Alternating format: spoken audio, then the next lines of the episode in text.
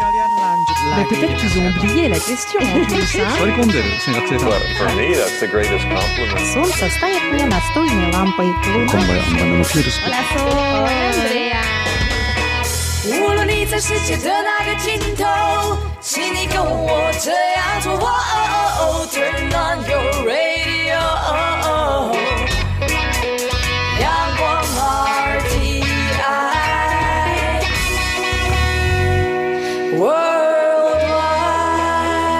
Worldwide。央广，联系世界的桥梁。 Hawaii, oh yeah, Hawaii, Hawaii, oh yeah, oh yeah. Thiên không nhất định không chịu công. 台湾是宝宝啊嘞。台湾有着多元的面貌，经由不同族群、语言、风俗习惯、艺术戏曲的融合，汇聚成台湾独特瑰丽的文化。恋恋台湾，为你传递台湾独特的文化风情，引领听众真正认识台湾、了解台湾、爱上台湾。欢迎朋友来到《恋恋台湾》的节目，我是吴祝玉，在空中陪伴你。这里是中央广播电台台湾之音。不晓得此时收听节目的听众朋友，在海外还有在大陆的朋友，在您当地在做一些经济开发的时候，会不会跟生态产生冲突呢？我们在今天要邀大家和我们一起来探讨了。说到台湾中部的彰化沿海潮间带是大自然提供的宝库，它不仅仅提供了自然孕育的水产渔获，作为生物圈基础生产力的来源，它也是台湾国家珍贵的公共财，也建构着台湾海洋国家缜密的一环呢。不过，在台湾，我们现在看到了面对再生能源的开发，部分开发业者无视，就是没有去重视，或者是无知于能源转型的目的在于环境的永续，而只是短视于在人口稀少的土地开发，误以为在没有人为环境的开发就是最有效益的规划了。而没有想到，这反而造成了自然资源的严重干扰跟不可回复的损失了。我们在今天的节目将邀请到了社团法人彰化野鸟学会的李义新总干事，和我们一起严肃的面对跟探讨。好的，进行台湾有够赞，宝贝，你可不可以告诉我台湾到底有什么？台湾有原住民，还有泰鲁格、金门、马祖、澎湖，还有莱屿，也还有好吃又好玩的东西。哎，听你这么说的话，我还发现台湾真的是有个赞！大家好，我是彰化野鸟学会的总干事李义新，主持人好。那也各位啊、听众朋友大家好，很高兴有机会来跟大家分享一些啊、在我们做野鸟保育上的一些工作上的心得。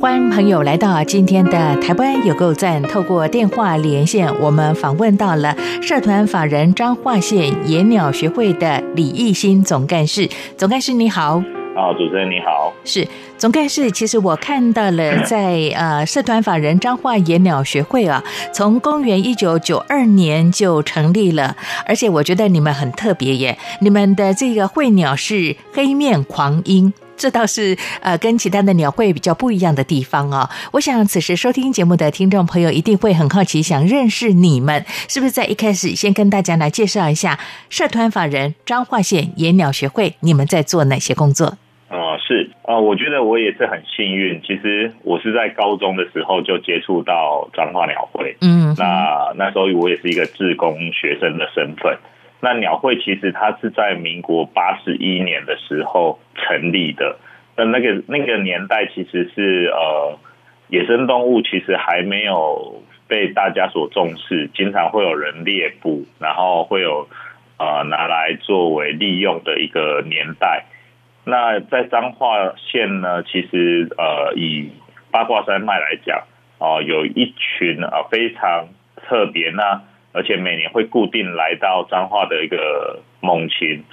那它叫做灰面狂鹰。嗯哼，那只是在过去的年代，灰面狂鹰是会被呃人们抓下来哦，不管是抓来吃，或者是抓来做标本，或者是作为其他的用途，是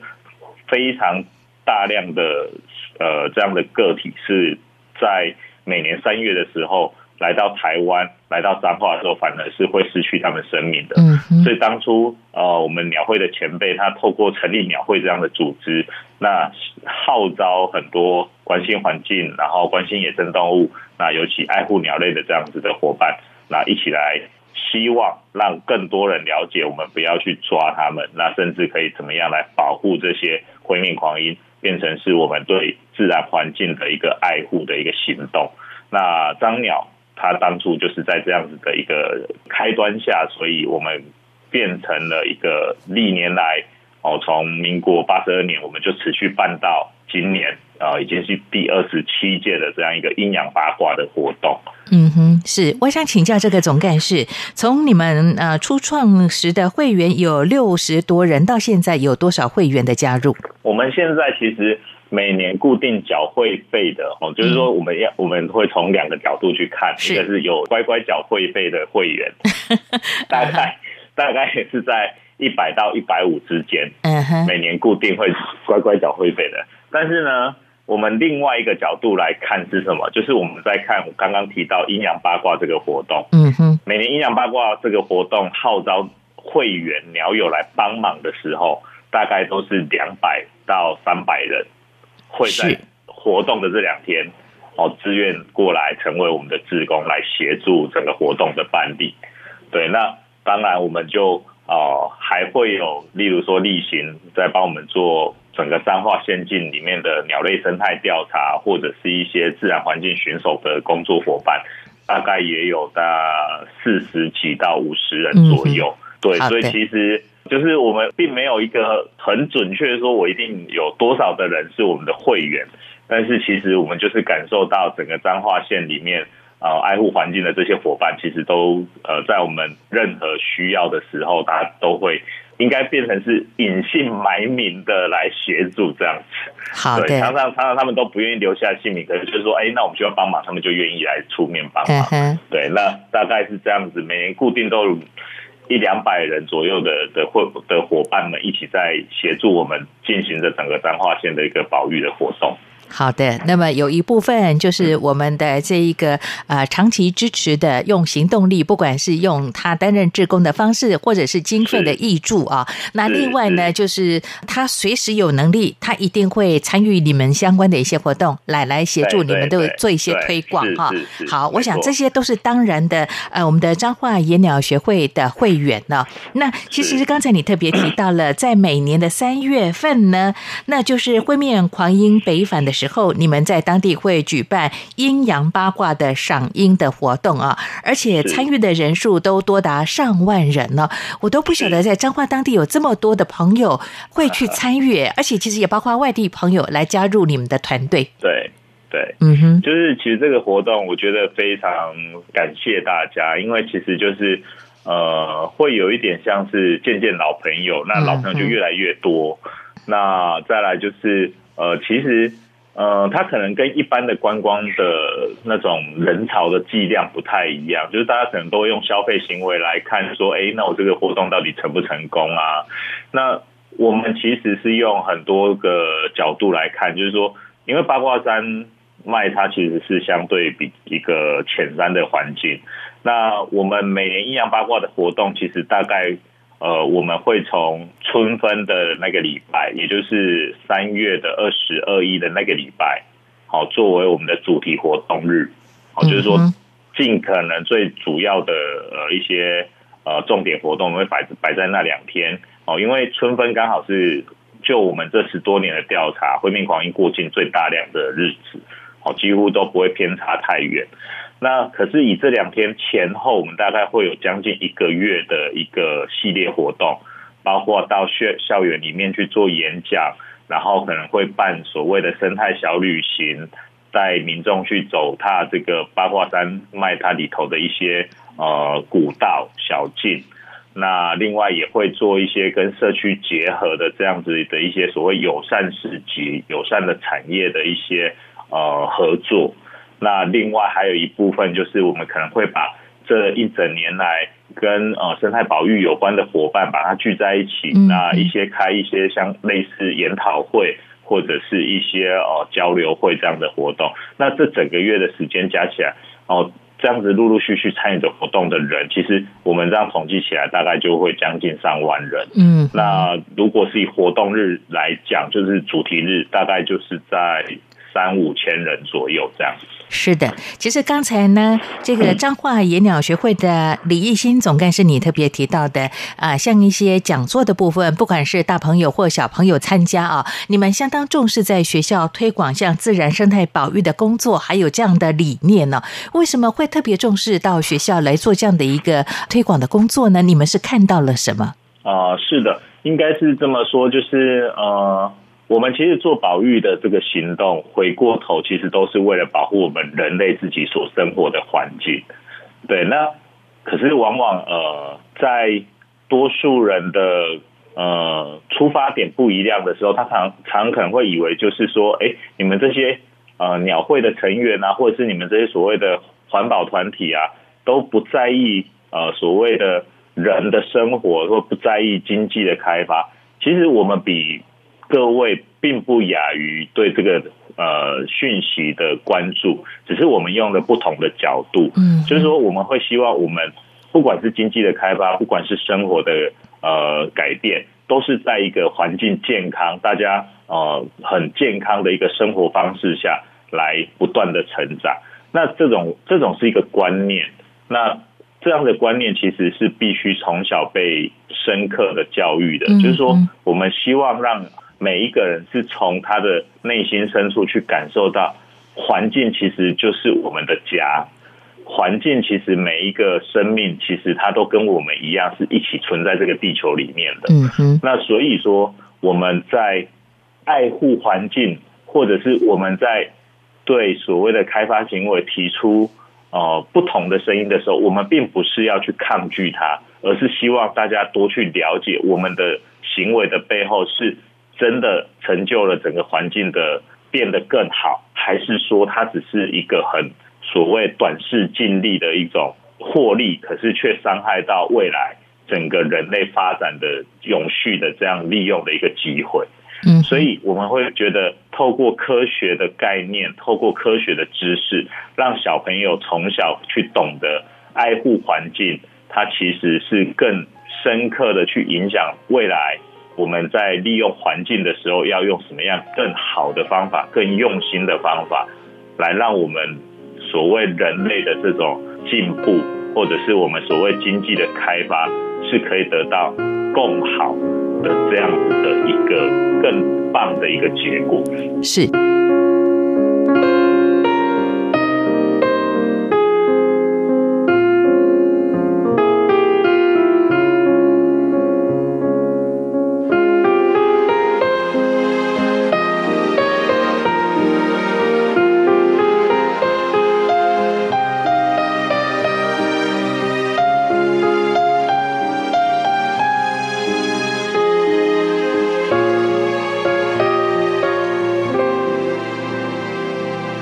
我想请教彰化野鸟学会的李义新总干事，不晓得你们到学校像巡回的讲座的部分呢、那小朋友他们有什么样的一些反应呢？我觉得小朋友应该嗯，最有趣的就是，呃，他们没很多很多小朋友没有接触到大自然。是，所以常常看到鸟，他就会觉得啊，怎么都长得不一样。嗯然后再来就是， 嗯，怎么？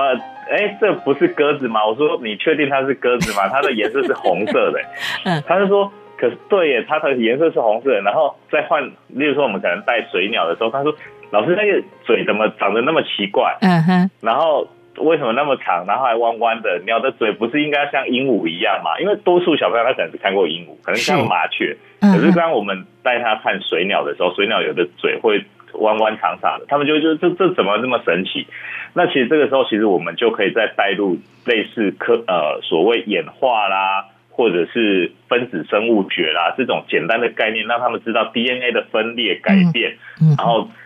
再来就是说，为什么它要改变？它可能跟它栖息的环境、它吃的东西不一样，所以它的嘴就演化出不同的形状。那甚至包括也有人研究，就是麻雀雀形目的鸟，它其实在跟着人类的农耕行为的情况下，它的嘴其实越变越大，因为它从以前它只是吃草的种子，到变成它跟着人类是吃米的这样子的一个作物，它的咬合的力量不太一样，所以它嘴其实是有变大的。像这些小朋友就会觉得哇，很神奇哦，原来不是只有他们觉得只是哦，原来只是一只鸟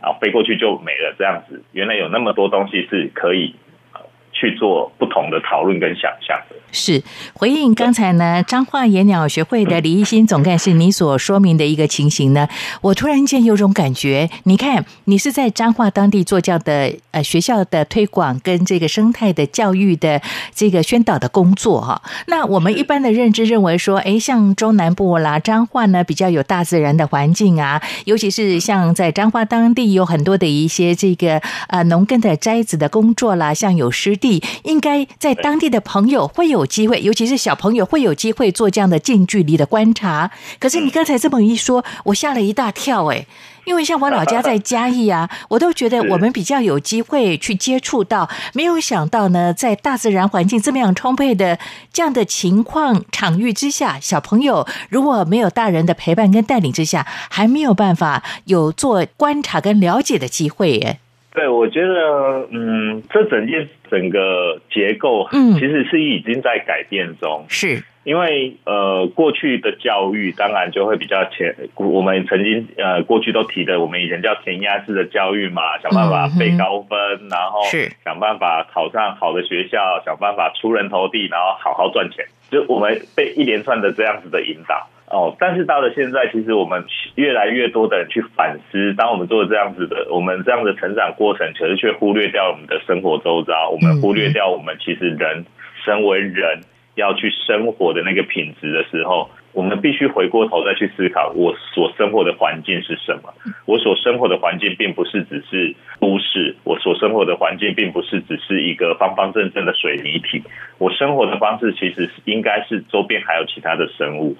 那在当然，在中中南部的小孩，他相对还是有机会，可是过去的这样的教育模式被没有办法马上被改变，尤其是家长很多还是停留在哦，希望小朋友认真读书就好。嗯哼，但是学校的老师已经在改变了，所以现在不管是十二年国教，哦，我们现在有很多老师因应十二年国教，他很多的所谓这种觉知的一个课程教案，他开始要去带小朋友到野外，或者是带小朋友去接触呃课本以外实际的这样子的经验。哦嗯这哼这个过程其实也让我们看到，其实我们有很棒的未来正在正在改变。就是小朋友他越来越有机会去接触了。像我现在也要去带啊八卦山里面的一个小学，嗯让他们去了解这些所谓候鸟的概念，这些鸟类的生态演化，就是因为校长他觉得这就是一个很棒的所谓的呃。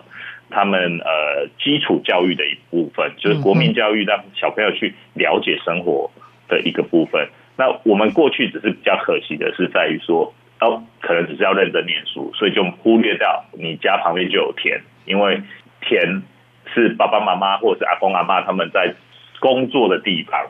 所以长辈会觉得这很辛苦，你就不要来，你就好好念书就好。哦，或者是我们到海海海边的学校，很多的呃小朋友他们明明距离海，他可能不到五百公尺的距离，甚至不到一百公尺的距离，可是因为阻挡了一个海堤在那边。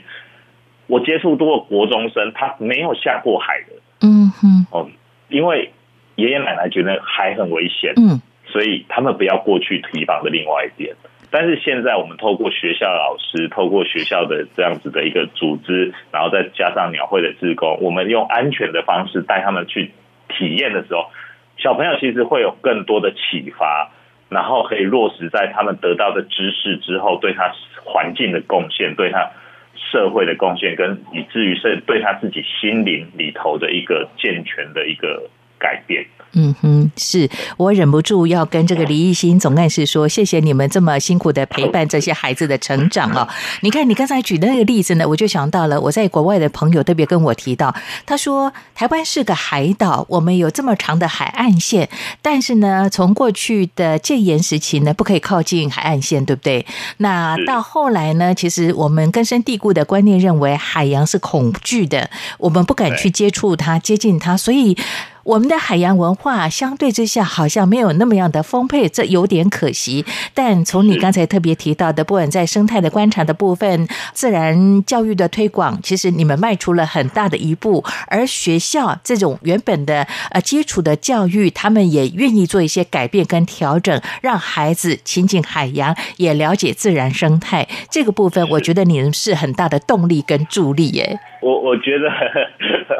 主持人太过讲了，我觉得我只是被引领的嗯哼，一个小小的螺丝而已。就是说，在整个鸟会，尤其在彰化鸟会的这个大家庭里面，其实我们都是以一个我们想要，就是刚刚提到的，对于自然环境，我们都当做这是我们的家的一个一个概念。嗯哼。我们是一起生活在这边，所以其实每一个人，不管你是各行各业，不管你的年纪大小，其实大家都是像家人一样，所以我们就会觉得说，我们希望去爱护这个环境的过程，也可以去爱护，就是去爱我们这些一起生活的家人。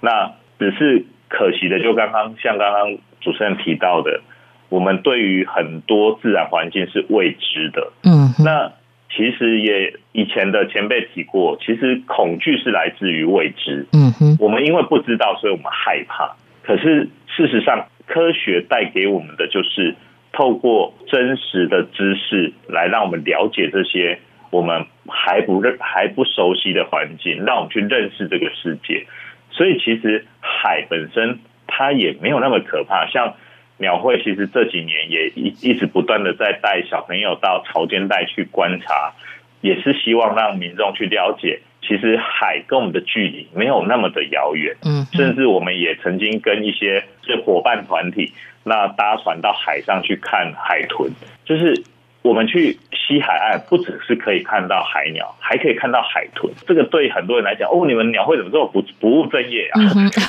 就其实不是不务正业，就是说是鸟只是我们关心环境的一个出发点，我们更在意的是整个自然环境。然后第二个就是说，它什么西海岸也会有海豚，西海岸好海豚其实很多种，就是我们看到拍到回来，人家还以为我们是在东海岸拍的，以为我们去花东玩。我说没有，我们这其实就是在彰化外海拍的。对，所以其实这些关心都可以透过科学的知识，让我们慢慢去建立我们对这些自然环境的认识，我们就会了解，其实自然环境它有一定的规律。我们其实在这个万物之中，我们越是能够了解了解自己的微小，我们就越能够去跟它和平相处。是的。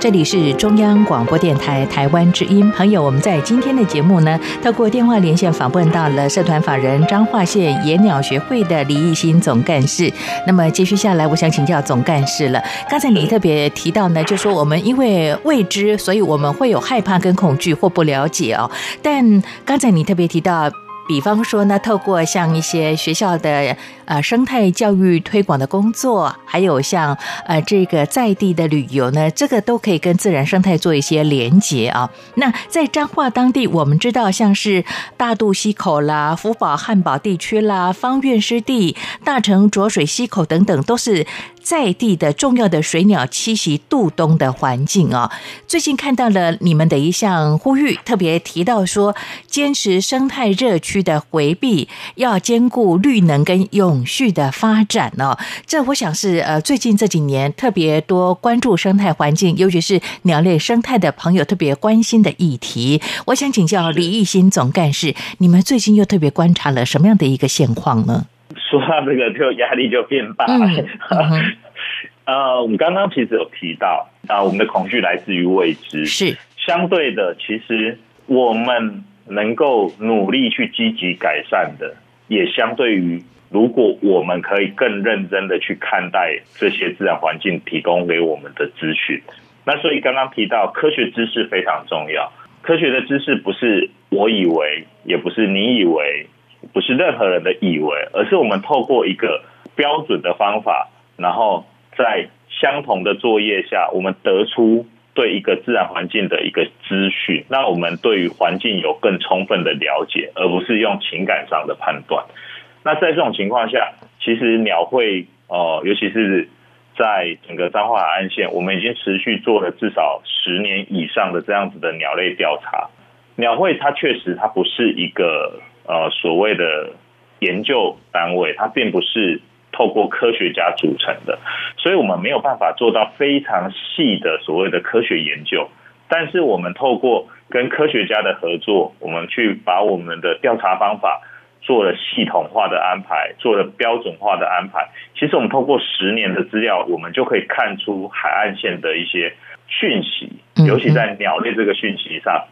同样一条海岸线，那鸟会集中在什么地方出没？那为什么它要集中在那个地方？那那个地方提供给鸟的用途跟带给我们人的资的资讯是什么？这其实就是透过所谓科学的方法，可以告诉我们的这种的的的一个讯息。嗯哼，那这样子的讯息，其实就回到刚刚提到的，我们应该去比较谦虚的了解，我们只是自然环境的一小部分，我们应该要能够去设法把人想要做的事情对自然环境的影响减到最低，而不是忽略这样子的讯息，然后非常自以为是的，甚至以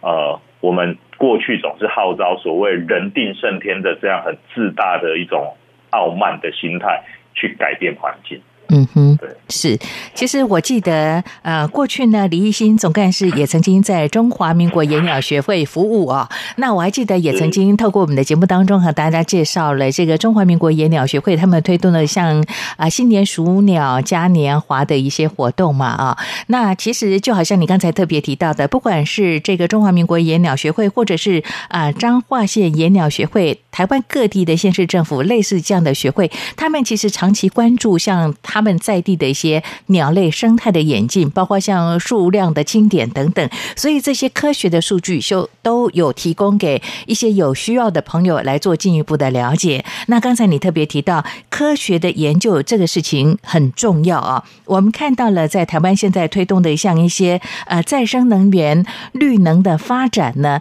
有很多都选择这个湿地当做开发重要的场域哦。那这个部分呢，我们看到了台湾各地的野鸟学会，包括像彰化县野鸟学会，就特别有这样的一个非常。重要的提醒跟呼吁，因为这些湿地往往是重要的生态保育的所在地，只是对人比较少，你就认为它是可以是开发像太阳能板啊、再生能源等等这样的观念，好像我们必须做一些调整哦。对的，因为应该这么说，嗯我们现在所谓的能源政策，它的初始目标就是为了照顾我们的地球。嗯哼，所以我们通常都会号称是绿色能源。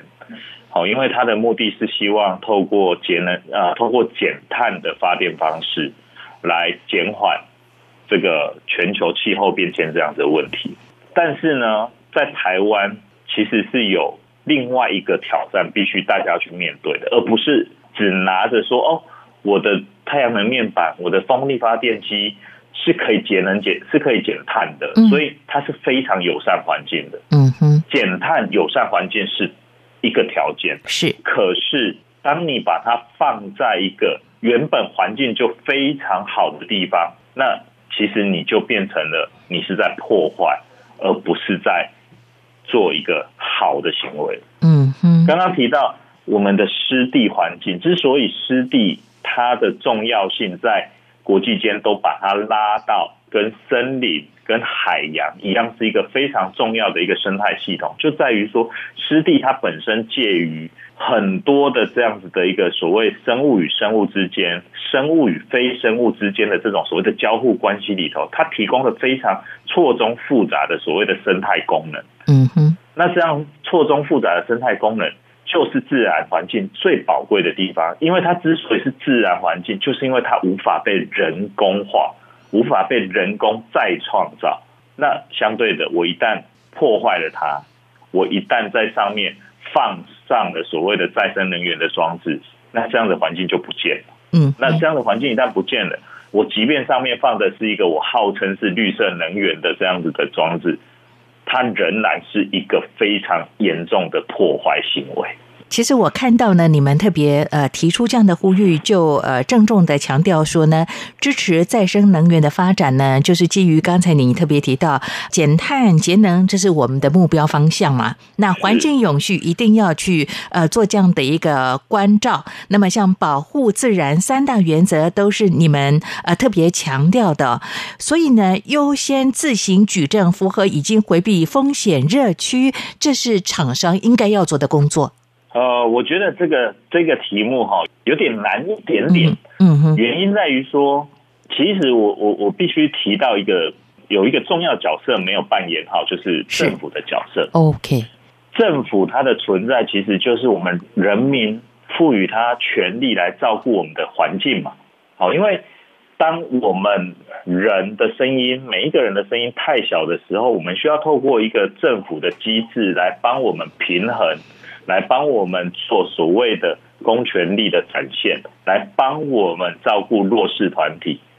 那尤其是对于无法发生的这些自然的生物来讲，我们就期待它是透过政府来保护它。那否则就会变成是我每一个人都可以提出我自己的最大利益的情况下，那谁要来照顾这些相对弱势的族群？我们必须透过政府的角色来发挥。那在自然环境，在我们的这些所谓的生态，我们所谓的这些所谓的环境的公共财里头，就是政府应该要去保障的地方。但是政府要保障，它就必须要有精确缜密的资料来帮助他做判断。可惜我们过去政府这一块并没有做到位，以至于现在的开发行为往往都必须要厂商自己提供资料。但是问题是，厂商在没有得到开发的权利的时候，他为什么要去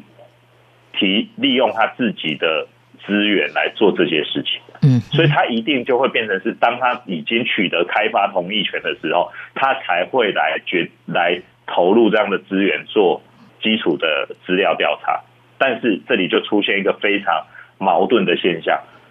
因为他已经取得开发同意了，嗯哼，我已经可以开开发同意了啊，我现在做这个只是一个程序上的作业而已。是，但是如果今天是政府一开始就有完整的资料来告诉厂商，不好意思，这个地方就是一个生态的敏感区，这个地方就是一个所谓生态的热区，你不应该来这个地方开发，这其实才是最棒的一个一个模式。但是我们还是必须接受到台湾目前的现况，所以我们当初才会提出，如果政府你没有办法提出这样子的一个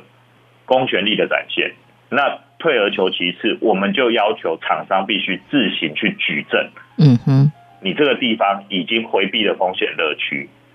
政府没有办法告诉我们。那第二步就是你厂商必须说出来。那如果你们都说不出来，那就代表这个地方你根本不知道会不会造成破坏，你怎么敢去这个地方做开发？你怎么敢把这个开发行为说是一个所谓的绿能，所谓照顾地球的嗯哼，一个方式？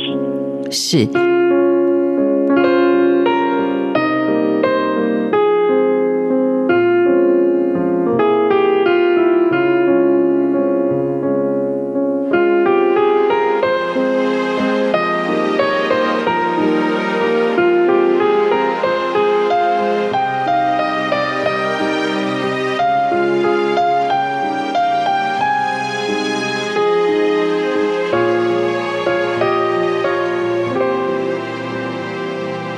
其实从刚才李艺兴总干事你这么样的清楚的，呃，跟我们爬书相关的一些资讯呢，我们稍微整理一下啊。我我的认知就认为说呢，第一个就是说你刚才一直强调科学研究的工作很重要，就比方说像这个热点的数据的调查啦啊，那这个呢要先做好。那这个做好怎么做呢？公单位相对之下是比较有资源的。那如果中央主管机关你一个人的能力没有办法，其实像这个各地的野鸟学会啊、生态环保团体就可以协助来帮忙做这样的工作嘛，做专案申请的方式来做我们的这个热点的调查嘛啊、哦，这是第一个我们可以做的。那第二个，当我们的调查的结果成果出来之后呢，必须很公开透明方式把资讯提供给有兴趣有需要的朋友来做参考，比方说像厂商业者就可以了。那再来第三个工作呢，也就是说呢，我们在审核这些再生能源的开发的这个案件的时候呢，我们必须用比较高的标准严格来审批，才可以通过这个开发的专案。我们是不是可以有三个部分来做把关的工作？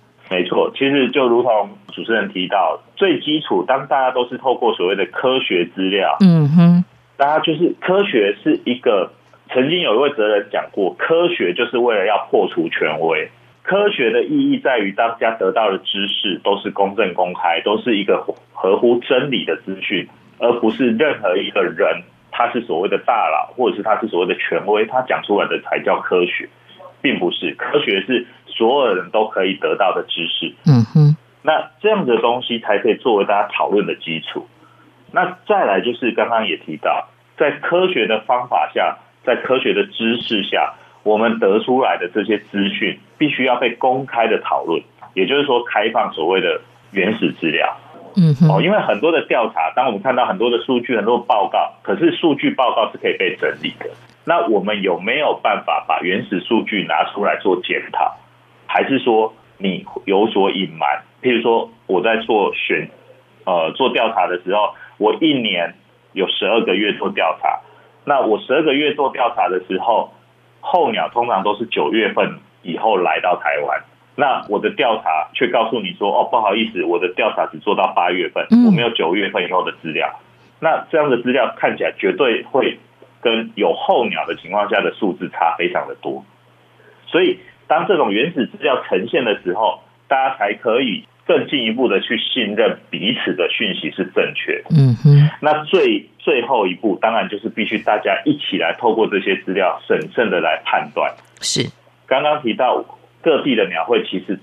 都会有他们或多或少对一个地方的一个呃生态的了解。嗯哼，那是不是透过科学的方法做调查？每一个地方的团队都有他们的一个呃方法跟他们的选择。是，但是在鸟会的这个大家族里面，大家至少都有一个。同样的信念就是，我们很愿意把这些资讯公开来，提供给大家做参考，嗯哼，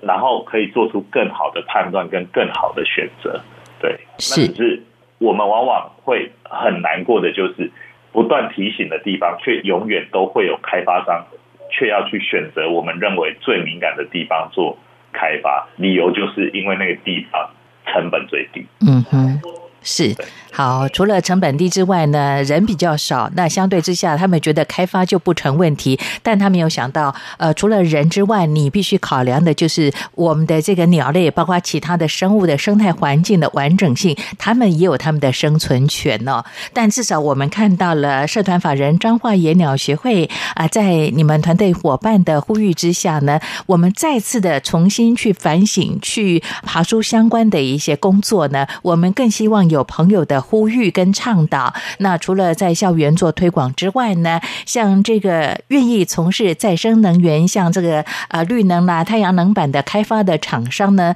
也能比较务实的去了解这个热点它的所在环境的。真实的面貌，因为刚才总干事你特别提到了，原始的资料必须呃很透明公开的，让我们可以有进一步的了解跟观察嘛啊、好，是这个就好像刚才你特别提到的，像是啊在地的团队，像野鸟学会就可以协助中央机关来做这样的调查的工作，嗯科学的研究会持续的进行下去。我们真的期待有一天，呃，不管是再生能源的开发跟生态的守护工作，我们真的可以达到双赢的局面。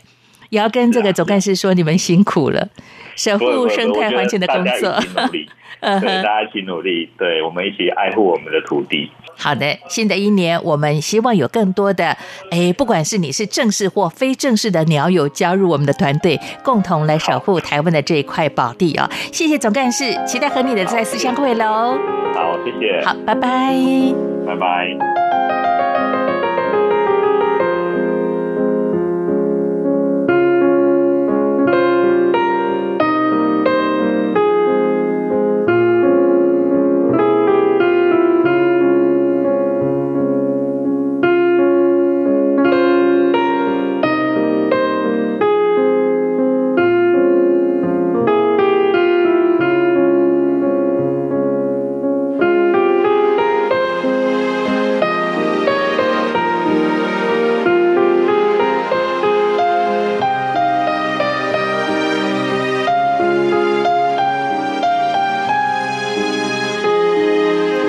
亲爱的朋友，我们在今天《恋恋台湾》的节目呢，讨论的议题比较严肃一点，和大家探讨了有关于生态的延续，还有就是再生能源开发应该如何来面对，达到双赢的局面了。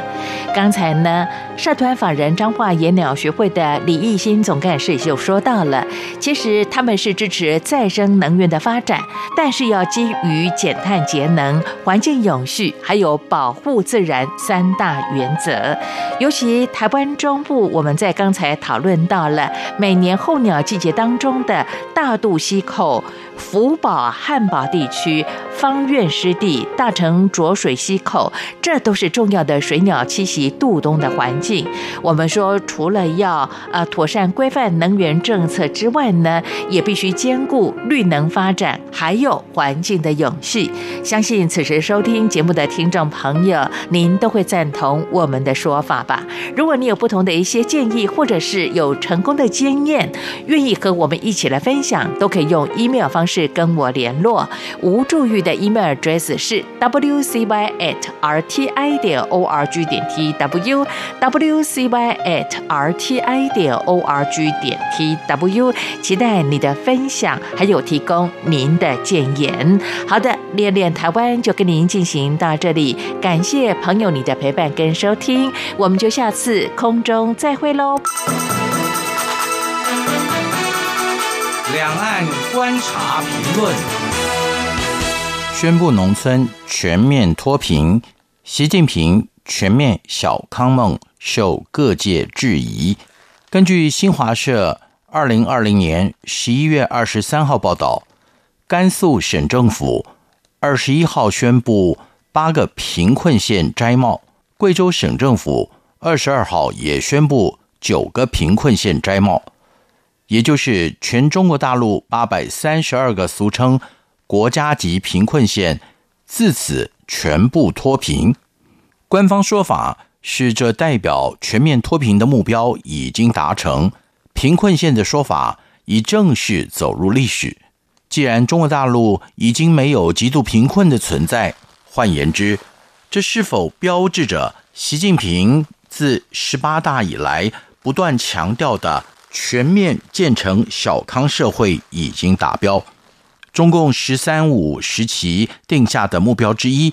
就是要让中国大陆五千五百七十五万农民贫困人口实现脱贫。在即将迈入“十四五”之前的二零二零年，新疆、云南、四川、宁夏、广西、甘肃、贵州七省区剩余的五十二个贫困县，已经先后宣布清零。如果是真实的话，这无疑是中国大陆历史上，甚至是人类历史上无比的成就，能够让中共骄傲地跨入第二个一百年统治的基石。超过五千万的农村贫困人口，在不到五年间就全部消失，而且不是减少，是真正的消失，没有任何的统计与估计误差值的完全消失。例如，以最多贫困县的贵州省为例，官方说法是。贵州在过去五年间是以每年超过一百万人的速度在脱贫，而贫困县的综合贫困发生率、还有错退率、漏贫率等三项指标皆为零，而全县民众对完全脱贫的认可度则是百分之九十九点一二，完美符合中央定下的全面脱贫标准。但这样乐观的说法。很容易就被包括国务院总理李克强在内的海内外各种意见打脸。根据香港媒体的报道，国务院扶贫开发领导小组办公室副主任夏更生说，目前还不是宣布全面胜利的时刻，因为省级的数字还要接受国务院扶贫开发领导小组抽查。国家脱贫攻坚普查、脱贫攻坚成效考核等等一连串的验证，但就算是数字都对上了，五千万农村贫困人口可能只是问题中的一小部分。李克强在二零二零年五月人大闭幕记者会上就承认，我们人均年收入是三万元人民币，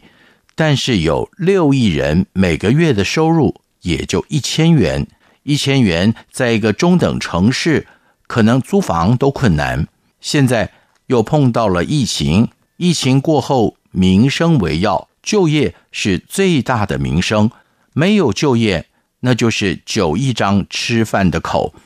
有了就业，就是九亿双可以创造巨大财富的手。也就是说，李克强承认的贫困人口就至少有六亿人之多。中共也不断以这个数据为理由，要求世界贸易组织 （WTO） 在内的国际组织把中国大陆列为发展中国家，应该享有维持进口关税保护、允许国家补贴特定产业等等特殊待遇。如果中国大陆全面小康了，还能够获得这些特殊待遇吗？这种。头痛医脚的问题是中国大陆长期以政治指标领导经济的症状。中华经济研究院大陆经济所所长刘梦俊也指出，“十三五”时期承诺给地方县市一大堆资源，但二零二零年一旦摘掉贫困县这顶帽子，也以及原本能拿到大规模补助的贫困县。未来没有中央政府特别补助的情形之下，可能又会返贫，变回贫困县的状态，症状并没有真正的根除。刘所长指出，关键不在于二零二零年是否脱贫，而是二零二二年甚至二零二三年是否又会有贫困县出来。此外，李克强惊人的六亿贫困人口数字是有实证研究根据的。北京师范大学收入分配研究院副院长万海远与博士后研究员孟凡强指出，根据一份七万人的抽样研究显示，中国大陆有百分之三十九点一的人口月收入低于一千元，换算成人口数为五点四七亿人。月收入在一千到一千零九十元的人口为五千两百五十万人，因此月入一千零九十元以下的总人口大约为六亿人，占全国人口比重的百分之四十二点八五。据此，万海远和孟凡强指出，若以世界银行标准换算，中国大陆人民月收入要超过。一千零八十元人民币才能够算不穷，而中国大陆有超过四成人口的生活在贫穷状态。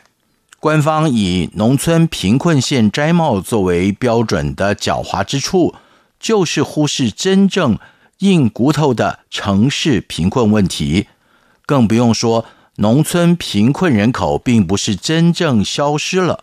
而是流落到都市讨生活，或是被安置到政府作为样板的扶贫村之中。一千元贫穷是中国大陆城市中普遍的现象。一千元到一千五百元人民币的收入是许多在城市讨生活农民工的普遍薪资，但这样的收入水平无法在物价不断上升的中国大陆城市中换得足够的住房、交通、医疗以及子女教育的保障，更因为城乡户籍的双重歧视而失去领取各种市政府补助的可能。农民工以及其家人只能沦落为繁华城市角落中的低端人口，把子女送回老家当留守儿童，让老人家接受那些扶贫的补助，勉强为生，自己则留在城市中讨生活。为了那个比留在家乡仍然好一点的一千多元收入，继续忍耐来自雇主、房东。城管、公安更多的歧视与压迫。中国大陆社科院副院长蔡芳回应李克强的一千元贫穷时呼吁：这六亿人是承受不起失业、承受不起就业不足、承受不起长期不工作的。尽管众多质疑已被提出，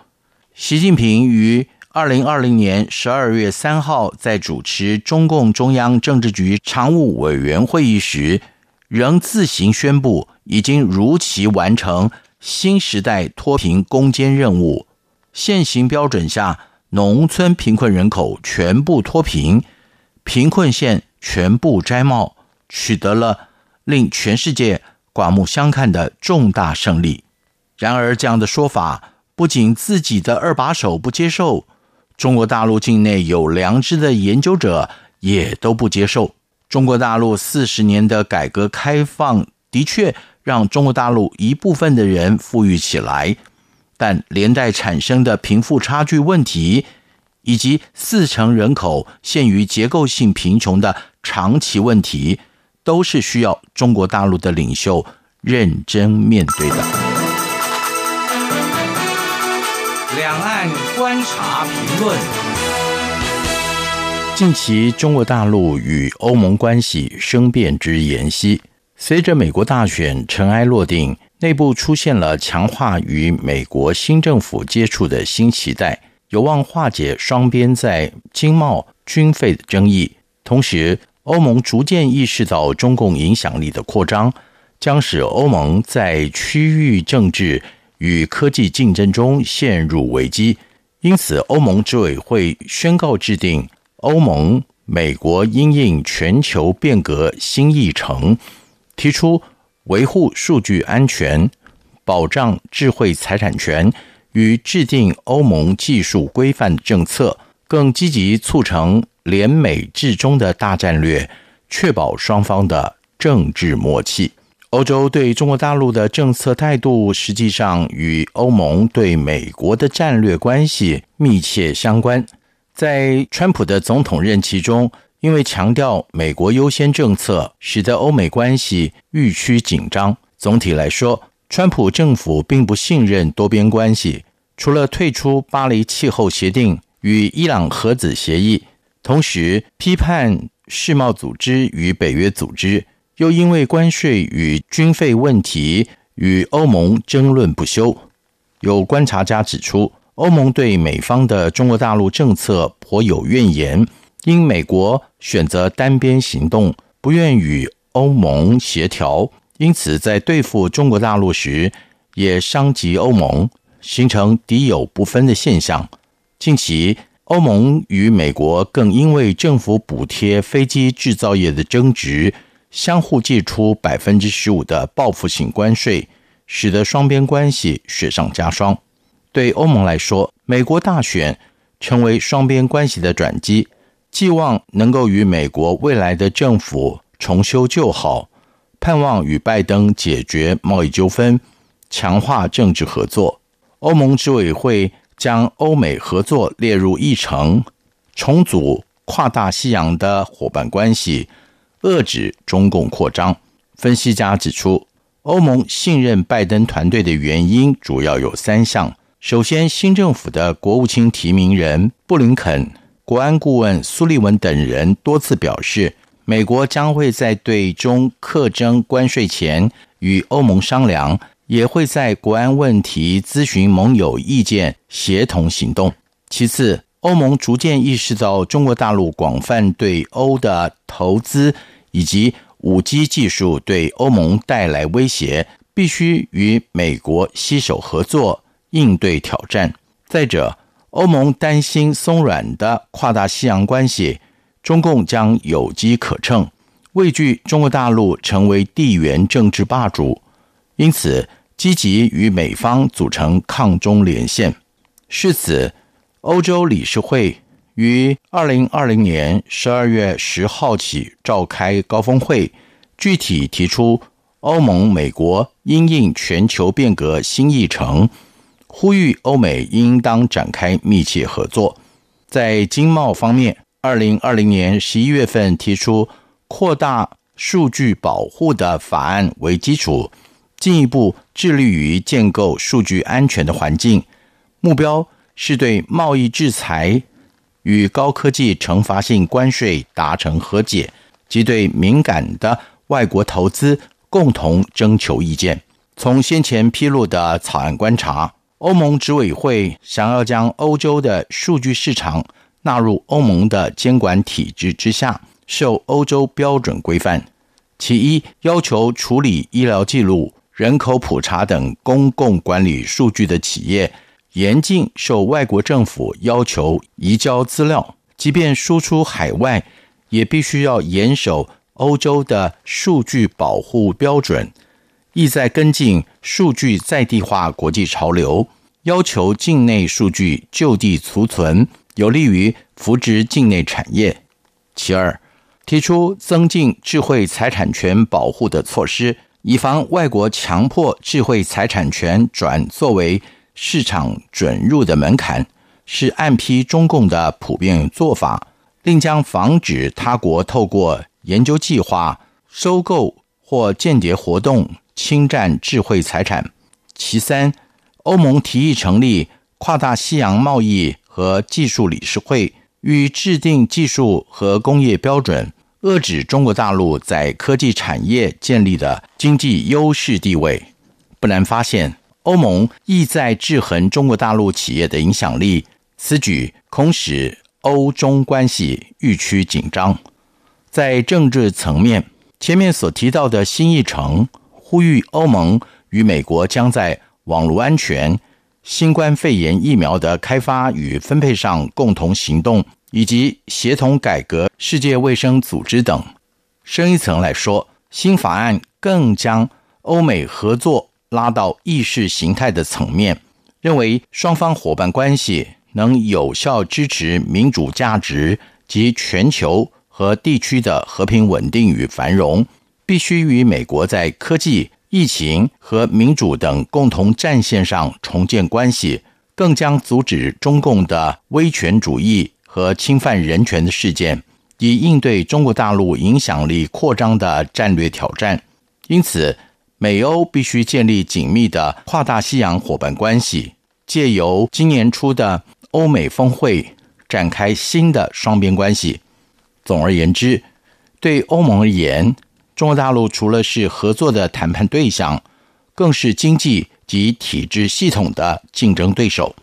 另外，北约为欧洲重要的政治同盟，领导欧洲国家抗中的态度日益明显。北约秘书长斯托尔滕贝格早在2020年6月份提醒组织成员国，中共近年大规模投资欧洲的关键基础建设，实质上已经离欧洲家门口越来越近。再者，北约在2020年12月初发布《北约2030报告》，建构北约未来十年的宏观战略。认为俄罗斯固然是区域的第一军事威胁，但中国大陆是影响更深远的全方位系统性威胁。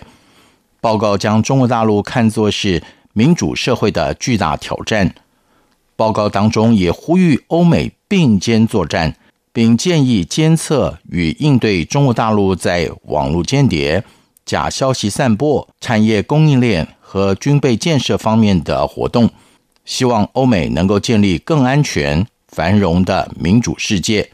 综合以上所述，欧盟在经贸与政治层面抬升与美国的合作程度，联美至中的大。